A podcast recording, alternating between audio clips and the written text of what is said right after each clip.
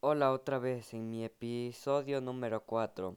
Abordaremos el tema que trata sobre el primer vuelo con la tripulación que se dio a lo largo de la historia de la aviación. Así que no te lo puedes perder.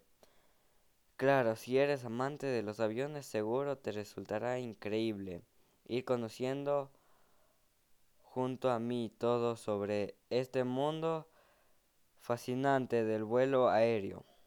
El transporte aéreo comercial de pasajeros había empezado en Alemania con los dirigibles Zeppelin que se utilizaron desde 1910 hasta comienzos de la Primera Guerra Mundial.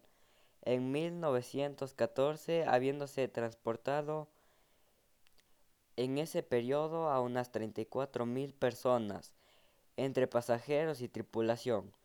Los vuelos de pasajeros en aviones comenzaron en 1919 y para los que podían pagarlos se trataba de una experiencia relativamente angustiosa. Los dos pasajeros apretujados uno frente al otro, en lo que era la cabina adaptada de un ametrallador, no podían ni siquiera escucharse pensar por el ruido del motor y el bramido del viento. Fue necesario realizar muchas mejoras antes de los vuelos comerciales que se convirtieron en una verdadera alternativa a los dirigibles.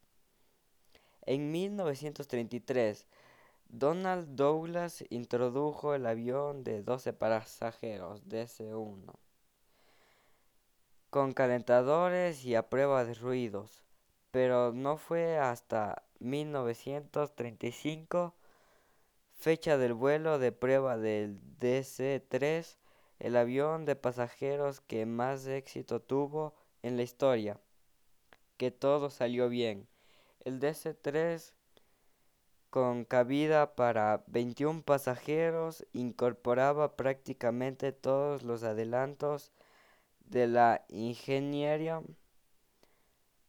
aeronáutica de la época, particularmente motores blindados para reducir la resistencia, nuevos tipos de alerones para un mejor control y hélice de paso regulable cuyo ángulo podía alternarse en vuelo para mejorar la eficacia y el impulso.